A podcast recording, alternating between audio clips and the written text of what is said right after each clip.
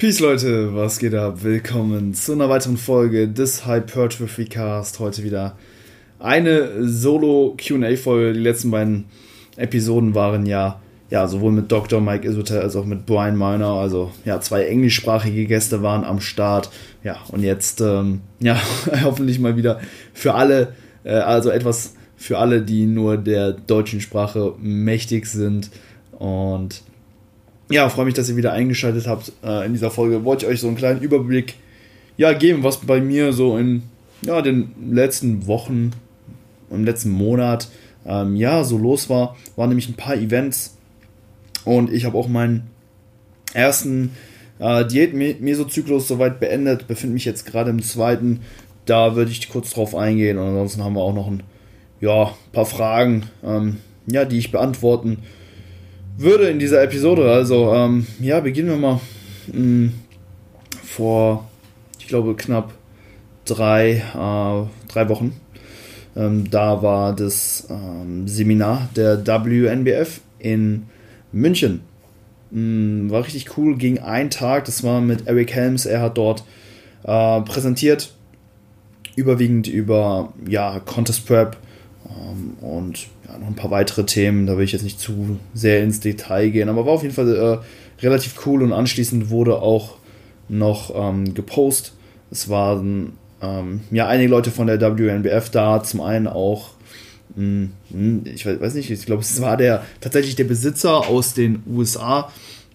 Und ähm, ja, er hat sich das ähm, Posing angeschaut, das haben nicht alle mitgemacht. Ähm, wir waren, äh, wir, also die ganze Gruppe wurde dann, glaube ich, in in, eben in Klassen unterteilt und ähm, ja, ich war halt eben in der Klasse, wo ähm, ja, der gute Herr Bob, hieß er, glaube ich, ähm, ja, uns begutachtet hat und ähm, ja, hat auf jeden Fall extrem viel Spaß gemacht. Er war definitiv ein Mann vom Fach und konnte einem da noch ja, so einige Sachen äh, ja, soweit ziemlich gut vermitteln und ja, war auf jeden Fall sehr, sehr spaßig und habe auch ja, soweit äh, wieder ziemlich guten Zuspruch bezüglich ähm, ja, meiner körperlichen Entwicklung erhalten. Das hat mich auf jeden Fall extrem gefreut. Ne? War ja immer so ein bisschen äh, am Hin und Her schwanken zwischen Mans Physik und Bodybuilding und ja, dieses Event hat mich dann nochmal ja, in meinem in meiner ähm, ja, in meiner Bodybuilding-Laufbahn, äh, sage ich mal, eher äh, bestärkt. Es waren auch ähm, ja einige äh, gute Leute ähm, da ähm, unter anderem äh, auch Frederik Hölze und sein ähm, Teampartner Johannes von äh, AP Methods. Die beiden haben nicht mitgepostet, aber zugeguckt und Frederik, Frederik meinte dann so, oh Luis, machst du Hyper Hypertrophie-Training? Und ja, war schon ziemlich cool. Also ähm, ja, ist auf jeden Fall ähm, ein ziemlich cooles Event gewesen. War wie gesagt dann nur für eine Nacht in München, bin dann am nächsten Tag auch mit dem ECE e direkt wieder zurückgefahren und habe dann ähm, meine letzte Diätwoche des ersten Mesozyklus dann abgeschlossen. Am darauffolgenden Wochenende war dann erneut ein Seminar, diesmal aber in Köln, also war ein Heimspiel. Ähm, da fand das Posing-Seminar mit André Patrice und Justin Wanning statt. Ähm, da, dieses habe ich ja im letzten Jahr, also in 2019, schon mal besucht gehabt und ja, diesmal waren auch drei Klienten von mir dort am Start. Julian, Daniel und Konstantin. Ähm, ja, sind äh, vorbeigekommen. War mega cool und ähm, ja, wir hatten eine richtig gute Zeit. Ähm, alle drei planen in naher Zukunft zu starten. Julian und Daniel dieses Jahr im Herbst und Konstantin ähm, dann vermutlich nächstes Jahr.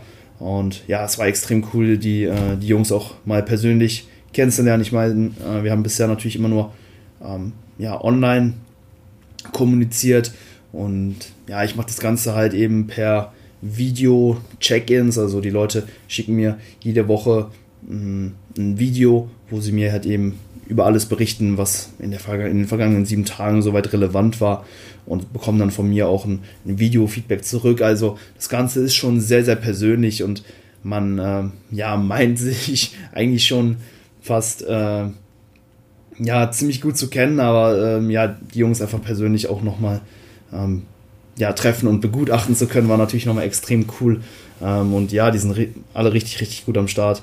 Äh, bin sehr dankbar dafür, ja, solche Individuen coachen zu dürfen und freue mich auf die kommende Zeit mit ihnen. Nach dem Seminar waren wir dann noch trainieren. Ich habe dort meine letzte Einheit des Mesos beendet.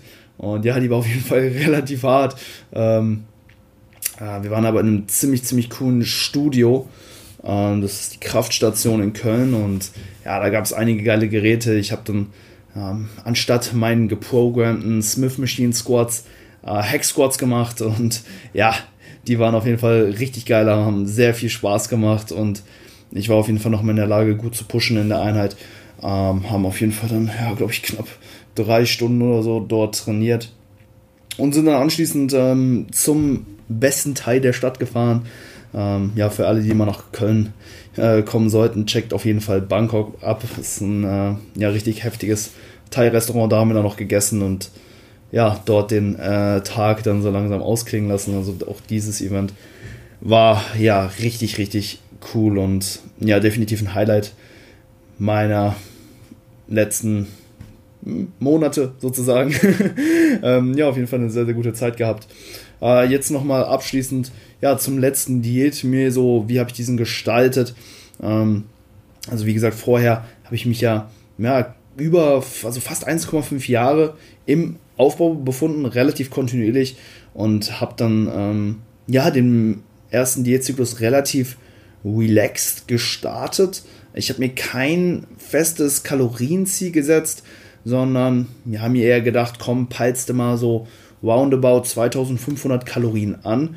Und das war so ein Wert, wo ich ja, mir sicher war, dass ähm, ja, ich den easy hitten kann, ohne groß viel Stress zu haben, ohne mich stark einschränken zu müssen und ähm, wo ich auch ja, definitiv signifikant an Körperfett verliere. Ähm, das hat auch soweit ziemlich gut gekla äh, geklappt, aber ich habe halt auch gemerkt, dass ich mh, potenziell deutlich härter nochmal äh, diäten könnte und hatte dann dementsprechend auch ein, ein paar Tage, wo ich dann wieder äh, nur bei 2100 Kalorien äh, unterwegs war und das hat mich eigentlich auch kaum gejuckt. Ähm, dann gab es aber auch wieder ja, so ein, zwei Tage, wo ich dann eher weniger getrackt habe, habe ich mit meiner Freundin Sushi bestellt. Dann war ich an dem Tag vielleicht bei äh, 2,8, 2,9 oder so. Also ähm, ja, war, der Kalorienintake war so ein bisschen schwankend, aber das war auch voll meine Intention, äh, diesen ersten Zyklus wirklich ja, recht entspannt einfach anzugehen. Und insgesamt ähm, ja, habe ich 3,3 Kilo in fünf Wochen verloren. Entspricht einer ähm, ja, durchschnittlichen Abnahme pro Woche von 660 Gramm. Und das bei im Schnitt circa 2400 Kalorien. Also ich war äh, zu Beginn hm, des ersten Diätzyklus bei 92,2 Kilo im wöchentlichen Average. Und ähm, ja nach der letzten Diätwoche bei 88,9 auch hier im wöchentlichen Average. Also kann man da ja von einer soliden Abnahme von 3,3 Kilo ähm, sprechen. Äh, bin ich soweit auf jeden Fall mh, zufrieden mit. Hätte ich potenziell mehr pushen können, mehr Fett verlieren können, definitiv. Ähm, aber dafür ja, habe ich ja jetzt noch den nächsten Meso, wo ich dann ja gerne nochmal etwas mh, aggressiver reingehen wollen würde, aber dazu komme ich dann gleich noch. Also all in all mh, war ich sehr zufrieden, wie das Ganze gelaufen ist war halt auch einfach ja sehr, sehr entspannt, aber die Maßnahmen werden jetzt definitiv angezogen. Und wie habe ich das Training jetzt im ersten Diät-Meso strukturiert? Ähm, erstmal habe ich mir das durchschnittliche Volumen der vorherigen Aufbau-Mesozyklen angeschaut und ähm, ja, dann einfach so einen groben Average errechnet, also mit welchen Voluminas ähm, oder mit wie, viel, mit, mit wie viel Sätzen habe ich die jeweiligen Muskelgruppen im Schnitt trainiert. Das halte ich für ähm, ja sehr, sehr sinnvoll, das zu machen und da wirklich einen längeren Zeitraum in Betracht zu ziehen, als nur sich jetzt den letzten Aufbau-Mesozyklus anzuschauen. Denn ja, in diesem pusht man natürlich meistens immer noch am härtesten, ne? idealerweise, oder ja, ich würde es auch irgendwo so empfehlen, vielleicht im, im Schnitt jeden Mesozyklus leicht stimulativer zu gestalten als den Mesozyklus zuvor und dementsprechend ja ist dann meistens eben auch der letzte Aufbau Meso der, in dem man ja einfach die meisten Sätze äh, absolviert, den größten Stimulus eben setzt. Dementsprechend ist dieser ja nicht unbedingt immer repräsentativ, ähm, um von da aus dann das Trainingsvolumen für die anschließende Diät dann abzuleiten, sondern da würde ich mir halt eben viel mehr die Durchschnittswerte der mh, hm, ja, ganzen vorhergegangenen Aufbaumesozyklen eben dafür heranziehen. Und was habe ich dann gemacht? Ähm, ich habe die Spanne hm, der Sätze innerhalb des Zyklus etwas kleiner gehalten. Also in einem durchschnittlichen Aufbaumeso bin ich vielleicht von 12 Arbeitssätzen auf 18 äh, pro Woche eben hochgegangen. Und jetzt ähm, habe ich das eben so gestaltet, dass ich mit 14 Sätzen starte und mit 16 äh, soweit aufhöre. Hat einfach den Hintergrund, dass innerhalb von ähm, hypokalorischen Bedingungen, also in einem Kaloriendefizit, der Stimulus, ähm, den du für den Muskelerhalt benötigst, eben leicht ansteigt.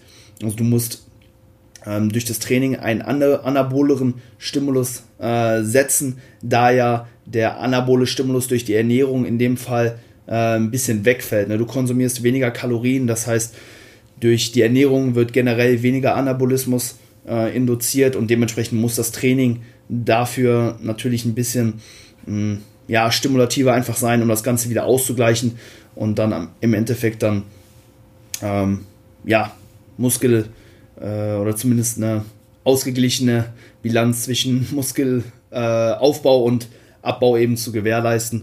Und ähm, ja, die Verringerung der, mh, mm, der Sätze gegen Ende des Zyklus hängt ja halt einfach damit zusammen, dass du natürlich durch ähm, deutlich weniger Nahrung insgesamt äh, oder ja auch maximal einfach weniger ähm, Volumen bzw. Sätze regenerieren kannst. Also die, Gesamtkapa äh, die, Gesamt, die gesamten regenerativen Kapazitäten des Körpers sind dementsprechend auch einfach ein bisschen reduziert. Von daher, ja, mm, wird die Spanne ähm, einfach, also span die Spanne der, des produktiven Volumenfensters einfach ein bisschen kleiner. Ähm, das muss nicht immer zwangsläufig so sein. Hängt natürlich auch immer ein bisschen äh, oder sehr stark einfach davon ab, wie nah man wirklich an seinen Kapazitäten eben trainiert. Ähm, aber ja, wie gesagt, im Schnitt ist das Volumen doch relativ konstant geblieben. Ne? Also letztendlich, ja, Durchschnittswerte sind halt auch eigentlich immer das, worauf man ja soweit schauen sollte. Genau, und das lief eigentlich soweit, äh, soweit ziemlich gut. Ich konnte eben immer noch ähm, Progress erkennen.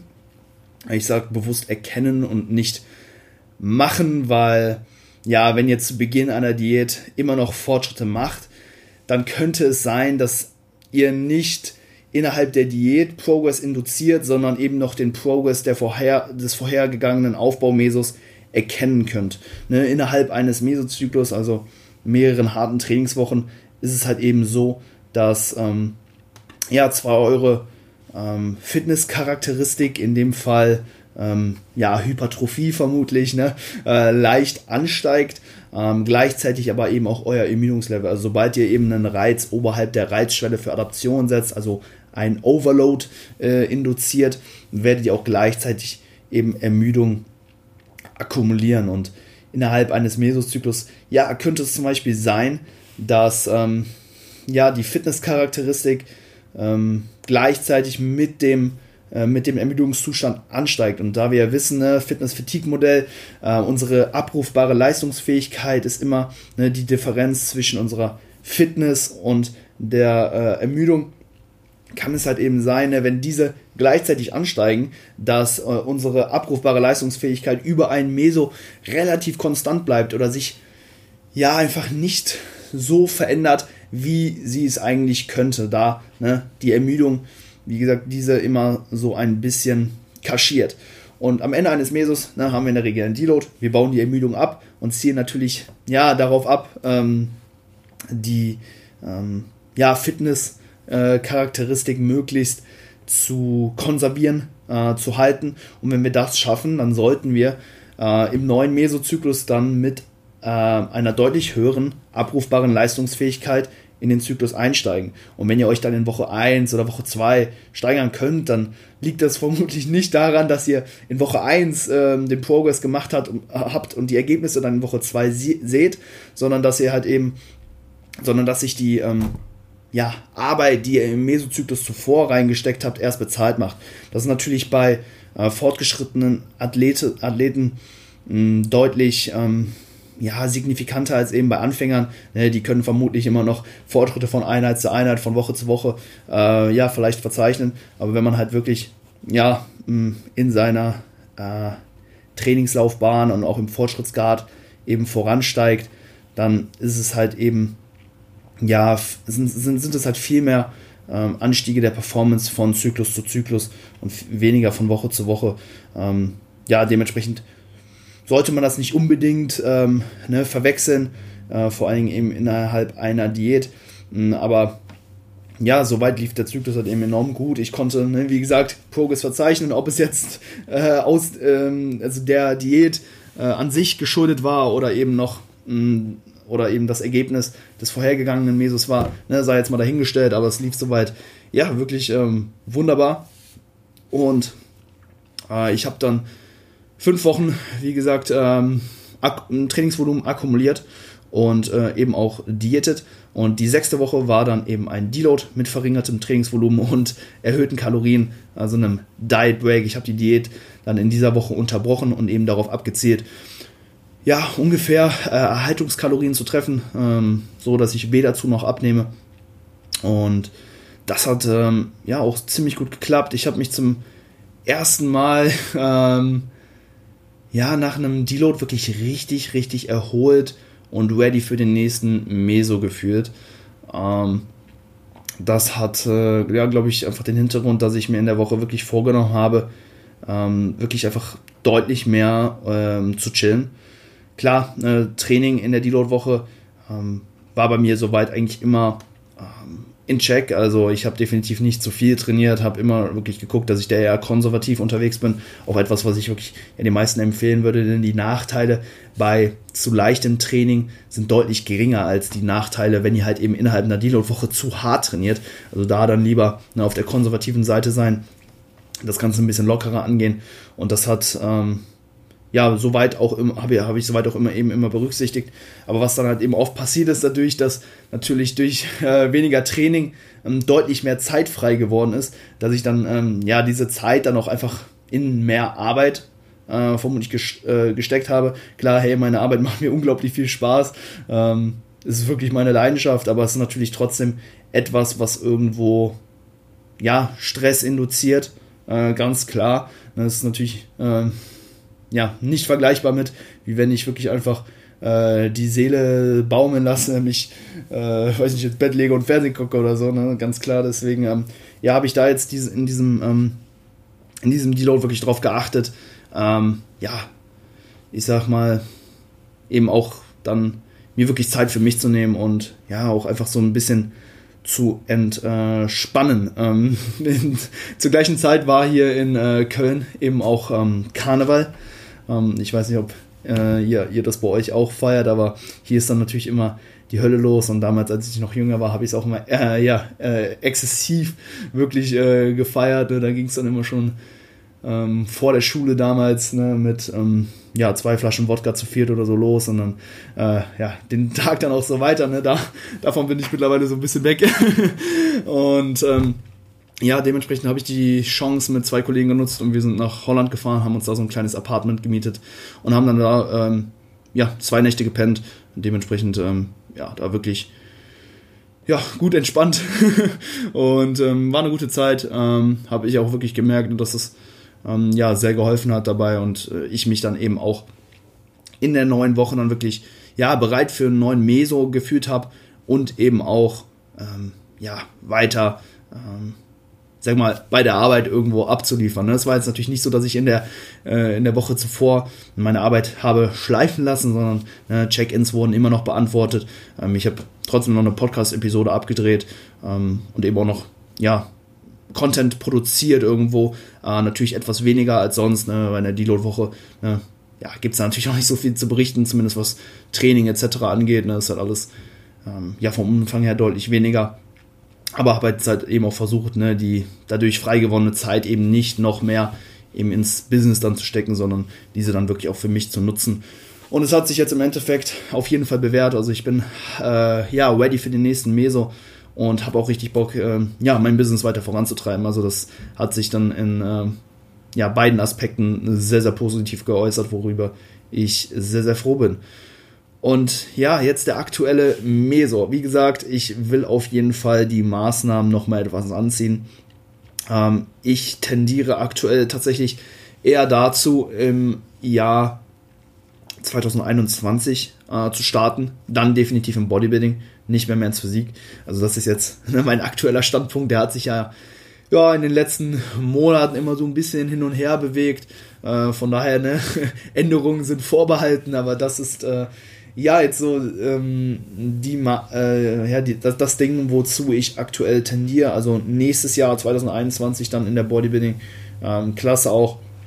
Von daher wird es dann auch vermutlich ähm, ja der letzte Diät-Mesozyklus sein. Ähm, und ja, was ist das Ziel? Also zum einen äh, nochmal ein bisschen aggressiver Diäten. Ähm, ich habe jetzt mein Kalorienziel auf 2100 angesetzt was für mich definitiv äh, ziemlich low ist. Ich muss dazu aber auch sagen, dass mein Aktivitätsniveau so gering wie noch nie ist. Also mein Tag besteht eigentlich daraus, ne, ich sitze hier vorm PC, ich ähm, arbeite, drehe ähm, ja, Check-in äh, oder Feedback-Videos zu den wöchentlichen Check-ins meiner Klienten eben ab. Das äh, ja, nimmt eigentlich einen Großteil meiner Zeit eben in Anspruch und dann gehe ich trainieren, bewege mich halt ein bisschen in, im, im Gym, habe es halt immer noch so gehandhabt, dass ich mich zwischen den Satzpausen ein bisschen bewege. Ne, ich weiß nicht, ähm, ähm, ob ihr Bescheid wisst, in dem Studio, wo ich trainiere, da trainiert auch zum Beispiel auch Bosep, also viele, kennen das vielleicht aus den Videos von ihm, da haben wir so eine, so eine Laufbahn im Prinzip, die äh, ja einmal ähm, komplett durch die Halle geht und ja, es ist im Prinzip so eine, so eine Tatanbahn und da äh, spaziere ich dann immer meine Runden lang. Meistens eben nach Grundübungen gehe ich zwei Runden, nach Isolationsübungen gehe ich ganz entspannt eine Runde. Und äh, ja, so halte ich meine Pausenzeiten relativ konstant und bekomme natürlich auch noch mal ein paar Schritte rein. Das Ganze ähm, ja, mindert eben auch nicht meine Performance. Ich gehe halt super entspannt ähm, da einfach lang. Und ja, es ist nochmal ziemlich, äh, ein ziemlich cooles Tool, um einfach nochmal ein bisschen mehr Aktivität reinzubekommen, weil sonst mache ich ja nichts. Ne? Ich schaue gerade nach draußen, es regnet, äh, draußen ist es kalt, windig. Also Spaziergänge sind aktuell auch noch nicht so drin. Ich hoffe natürlich, dass das Wetter sich in nächster Zeit verbessert, weil ja, das äh, ähm, hängt auch ganz stark so mit meinem Wohlbefinden zusammen. Hey, wenn es, äh, also ich erinnere mich gern an äh, den letzten Sommer zurück, da weiß ich noch, da bin ich dann eben auch einfach nach dem Training ähm, ganz entspannt hier bei uns äh, raus aufs, aufs Feld gegangen, hatte einen Podcast auf den Ohren, äh, hab dann, äh, bin dann oberkörperfrei dann über den Feldweg gelaufen, der dann einfach nur fünf Kilometer geradeaus geht.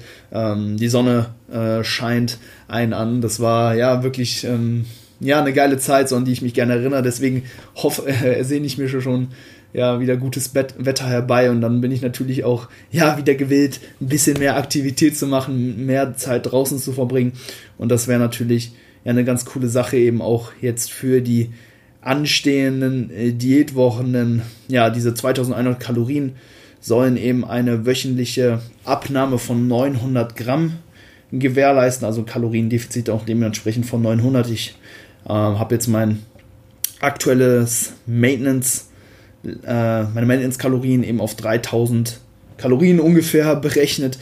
Dementsprechend ja 900 Kalorien Defizit für eine ja, durchschnittliche Abnahme von 900 Gramm eben pro Woche. Und ja, wie es bei mir so ist, ne, kommen halt auch manchmal einfach so ein paar soziale Events, die dann halt auch eben mit ja, ein bisschen Essen verbunden sind.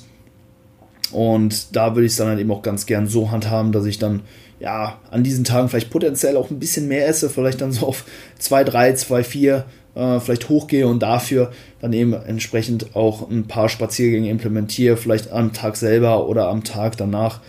Ähm, genau, das soweit mein Plan. Also 2100 Kalorien sind angepeilt.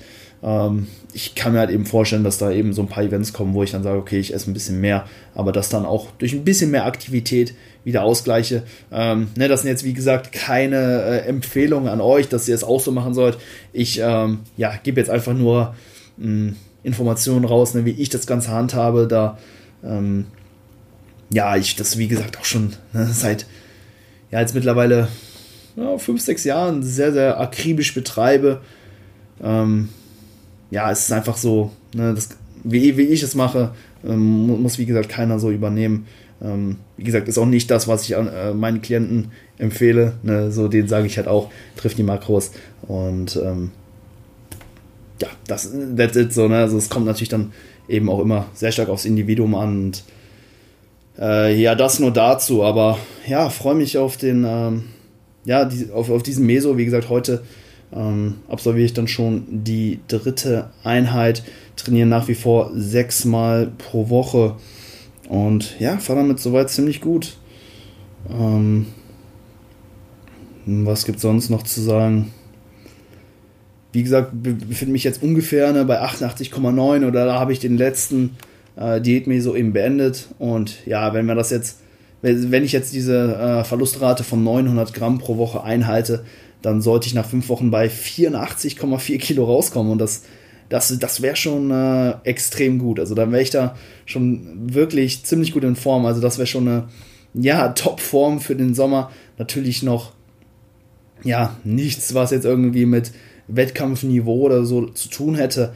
Aber mit 84, 85 Kilo wäre ich definitiv mh, mm, in so einem Bereich, wo ich sagen könnte, hey, ich starte jetzt einfach eine Contest Prep.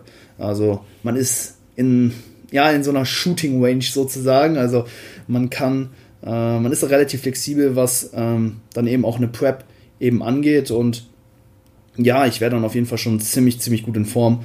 Ähm, ja, bin mal gespannt, wann ich dann auch wieder äh, so ein paar Bilder für Insta dann irgendwo äh, ja, machen lasse, mache. Ähm, mal schauen. Ähm, Habe jetzt auch ja, länger keine, weil, weil jetzt schon wie gesagt anderthalb Jahre nicht mehr äh, wirklich in, in Form, in Anführungszeichen. Ähm, hab halt, wie gesagt, die ganze Zeit im Aufbau verbracht. Und ja, bin auf jeden Fall gespannt, wie das dann ja so mit diesen 85, 84 Kilo aussieht, weil da weiß ich aus Erfahrung, dass es da meist schon anfängt, ja, relativ gut auszusehen. Ähm, ich verliere halt auch immer relativ viel ähm, Fett im Bauchbereich, dementsprechend ja direkt gute Bauchmuskeln am Start. So und der Beach Boy Look ist dann auf jeden Fall da. Also bin auf jeden Fall mal gespannt, wie das Ganze ja dann soweit aussieht. Ich glaube, ich bin auf alles eingegangen, was ich ja dazu sagen wollte. Und ja, dann würde ich sagen, packen wir noch ein paar Fragen äh, ja jetzt rein. Espresso Ghetto, äh, grüß dich Mann. Er hat gefragt, wie viele Wettkämpfe würdest du als First-Timer in der ersten Saison anstreben? Ja, ist eine gute Frage. Also zum einen wollen wir natürlich ja, möglichst viel Stage-Time einfach sammeln. Vor allem beim ersten Mal geht das Ganze ja einfach relativ schnell an einem vorbei. Also ich hatte das zum Beispiel so, dass ich mein, äh, bei meinem aller, allerersten Wettkampf, von dem die meisten vermutlich gar nichts wissen, so, ähm, hatte ich nur einen Wettkampf. Das war damals, äh, da war ich mh, mm, 18 Jahre und ich bin in der Teenager-Klasse, äh, in der Teenage-Physik-Klasse bei der NPC äh, in den USA gestartet. Ähm, ja, ich will jetzt nicht so weit ausholen, wieso, weshalb, warum. Äh, ich glaube, wen das interessiert, der sollte sich nochmal Episode 1 angucken. Ich glaube, da bin ich so ein bisschen drauf eingegangen, äh, wie das Ganze da so weit abgelaufen ist. Auf jeden Fall hatte ich da nur einen Wettkampf und das Ganze ging halt ja, super schnell vorbei. Ich bin zwar in zwei Klassen gestartet, also bei den Teenagern und bei den Novizen.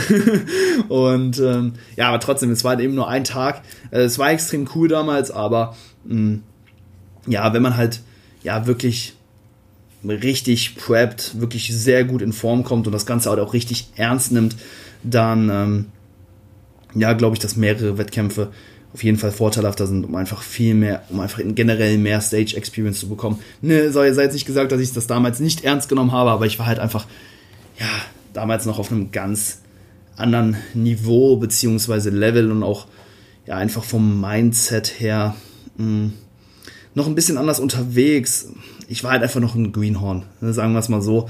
Ähm, deswegen war das, glaube ich, damals für mich auch okay, aber ähm, es kommt halt immer darauf an, ja, woher du kommst. Ich war halt noch voll jung und so. Und wenn, ja, so man, wenn, wenn ich jetzt heute zum ersten Mal starten würde, dann würde ich definitiv mehr als einen Wettkampf machen, ganz klar. Äh, andererseits, ne, ja, dieses, äh, ja, diese, dieser Wettkampfzustand oder der Körperfett, Körperfettlevel, mit dem man halt rumläuft, der ist natürlich, mh, mm, ja, auch nicht so geil, sagen wir es mal so. Ähm, vor allen Dingen beim ersten Mal wird es schon, ja, relativ krass reinklatschen, weil du diesen Zustand halt noch gar nicht kennst. Ne? Also du weißt im Prinzip nicht, worauf du dich einlässt.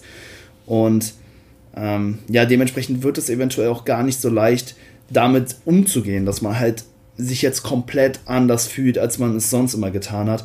Und zu viel Zeit halt eben in diesem Zustand zu verbringen, vor allem wenn man das erste Mal startet, ist vielleicht auch relativ schwierig. Deswegen würde ich auch zu gucken, dass man eben nicht zu viele Wettkämpfe macht. Ähm, aber aber es geht halt eben viel mehr darum, dass man, ja, wenn man mehrere Wettkämpfe macht, dass man diese halt auch möglichst back-to-back -back macht, also in einem relativ kleinen Zeitintervall. Was meine ich damit? Ähm, im, in der Herbstsaison gibt es zum Beispiel, ja, fast, äh, also äh, einen Monat. Das ist meistens so der, oder war in den vergangenen Jahren immer so der äh, Oktober. Ähm, da gab es ja, also es gibt, gibt so drei, vier Wettkämpfe, die ähm, äh, ja immer aufeinander folgen. Also ein, äh, das erste Wochenende ANBF Österreich, dem Wochen, Wochenende danach GNBF ähm, in Deutschland ähm, beziehungsweise Siegen äh, und darauf die Woche dann zum Beispiel WNBF in München. Und ja, da würde ich mir dann halt eben solche Wettkämpfe eben raussuchen, die halt wirklich back-to-back -back stattfinden, so dass du nicht irgendwie zwischen den Wettkämpfen ähm, einen Monat oder so warten musst und dann eben nochmal die Form weiterhin konsumieren, konservieren musst, weil das wird dann ähm, ja relativ schwierig. Deswegen ja, mehrere Wettkämpfe auf jeden Fall, um einfach das ganze Feeling aufzusaugen, um Stage Experience zu sammeln, ganz klar, um auch ja schon mal die Peak Week zu verbessern, ne? denn beim ersten Mal äh, Peaken, ja, ist halt auch so ein bisschen ähm, ja, spekulativ. Man muss halt eben auch erstmal äh, Daten innerhalb der Peak Week sammeln, um ja, dich halt auch bestmöglich pieken zu können. In dem Fall von daher mehrere Wettkämpfe helfen dann eben auch diesen Peaking-Prozess zu perfektionieren. Ähm, deswegen, ja, drei bis vier Wettkämpfe oder sagen wir mal zwei bis vier äh, wären, glaube ich, ähm, ja, mega cool für, äh, für äh, die erste Saison Mhm, kann halt sein, dass du nach dem, nach dem ersten Wettkampf schon denkst, so, ah, fuck it, ey, ich will in die Offseason, ich will wachsen, alle sind viel bigger als ich. Das kann äh, eventuell auch sein. Und deswegen ne, schau natürlich dann, dass ja, die Wettkämpfe dann relativ schnell nacheinander soweit ähm, ja, stattfinden, dass du dann eben nicht zu viel Zeit eben noch mit diesem Körperfettanteil äh, ja, verbringen musst und dann eben auch ja, schnellstmöglich eben wieder äh, in den Aufbau startest, weil das wird, glaube ich, äh, ja der springende Punkt sein. Du wirst, glaube ich, dann schon in deiner Prep äh, oder, oder, ja gegen Ende der Prep einfach diesen dir den nächsten Aufbau so richtig herbeisehen. Ähm, genau, deswegen schau, dass du die ja, Wettkampfsaison irgendwo zeitlich schon terminierst. Yes, äh, nächste Frage von Leon Schmelzer. Er fragt nach einem Cut direkt wieder in den Aufbau oder erst ein paar Wochen Maintenance. Ja, und das kommt ganz ähm, wie gesagt, auf die Situation an, in der du dich befindest.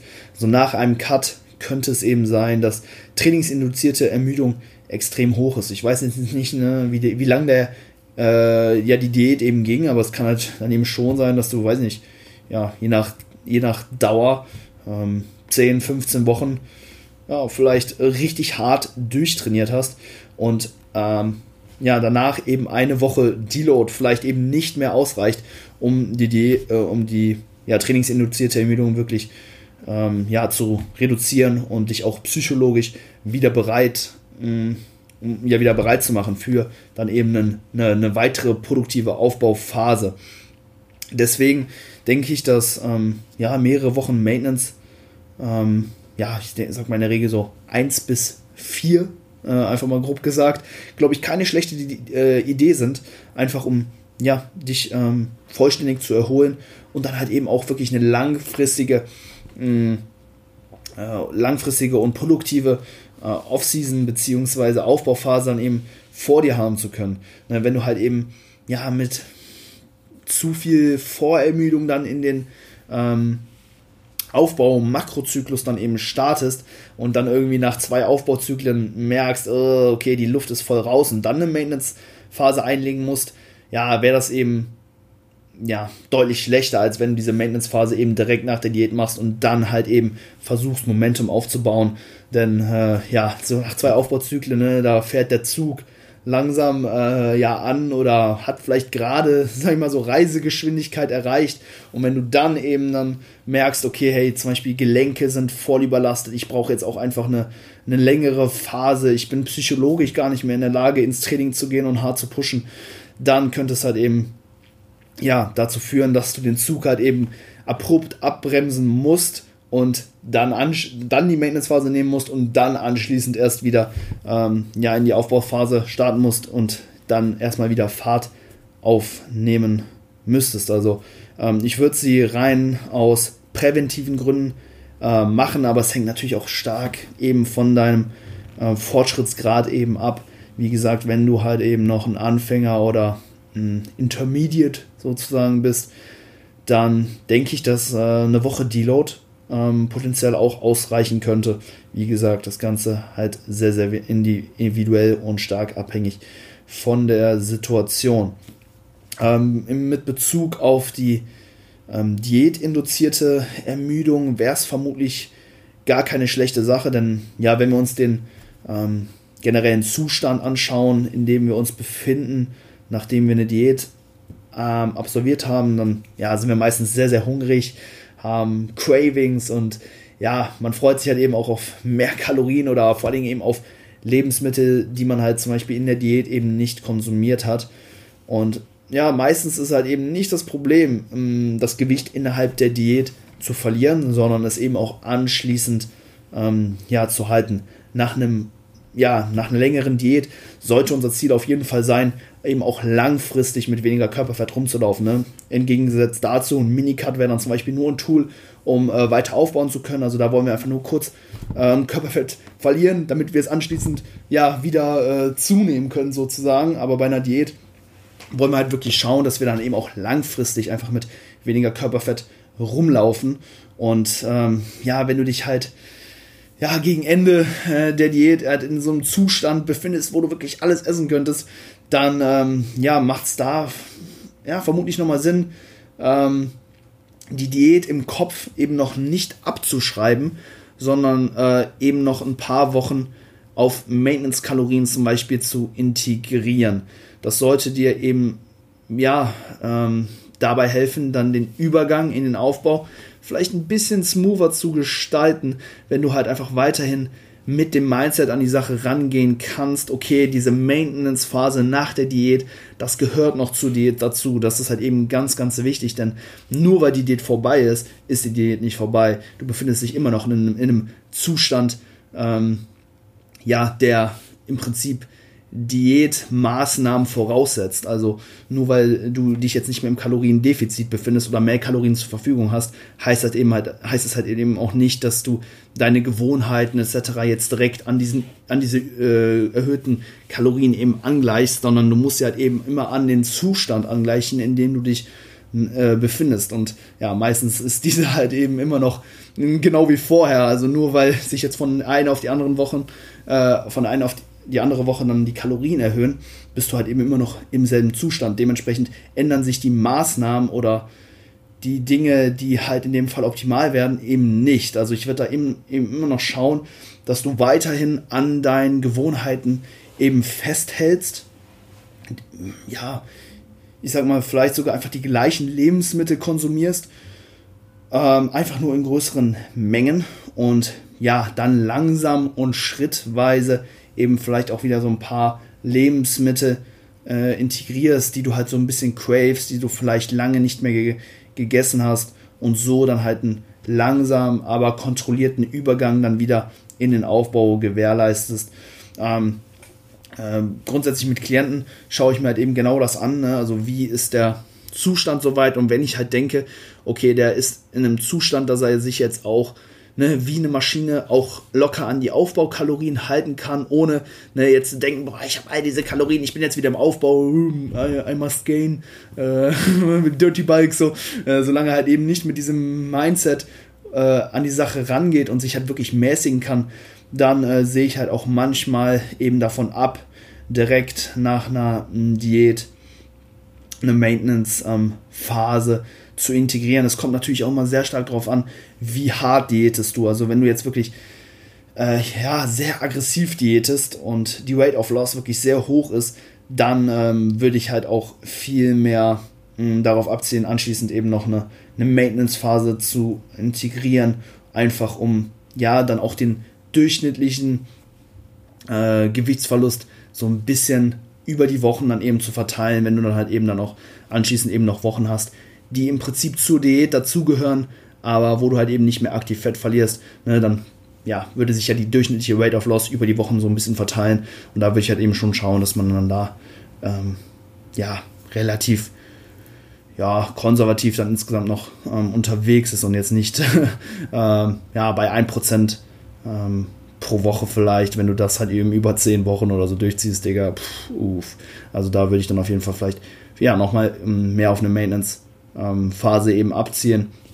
Aber wenn ich halt eben sehe, okay, der Klient ähm, hat keinerlei Probleme, ähm, ja, sich an die Kalorien zu halten oder ist einfach in einem Zustand, wo er auf jeden Fall jetzt in einen kontrollierten Aufbau gehen kann, wo er sich halt auch wirklich an das Kalorienziel halten kann, ist natürlich dann immer auch so eine Einschätzung meiner Seite, äh, ob ich dem ja, Kunden das dann in dem Fall zutraue oder nicht, dann ähm, ja, könnte man halt eben auch direkt in den Aufbau gehen, wenn eben ja keine längere hm, Phase mit geringerem Trainingsvolumen eben nötig ist. Äh, da auch wieder angelehnt ähm, auf die trainingsinduzierte Ermüdung, wenn sich diese halt im Rahmen hält und ähm, innerhalb von einer Woche Deload potenziell abbauen lässt, dann ähm, auch hier ja nicht unbedingt eine Maintenance-Phase nötig. Also ja, du merkst, sehr, sehr individuell. Ich würde halt ähm, ja jetzt nicht pauschal empfehlen, jedem, äh, also je, oder ich würde jetzt nicht jedem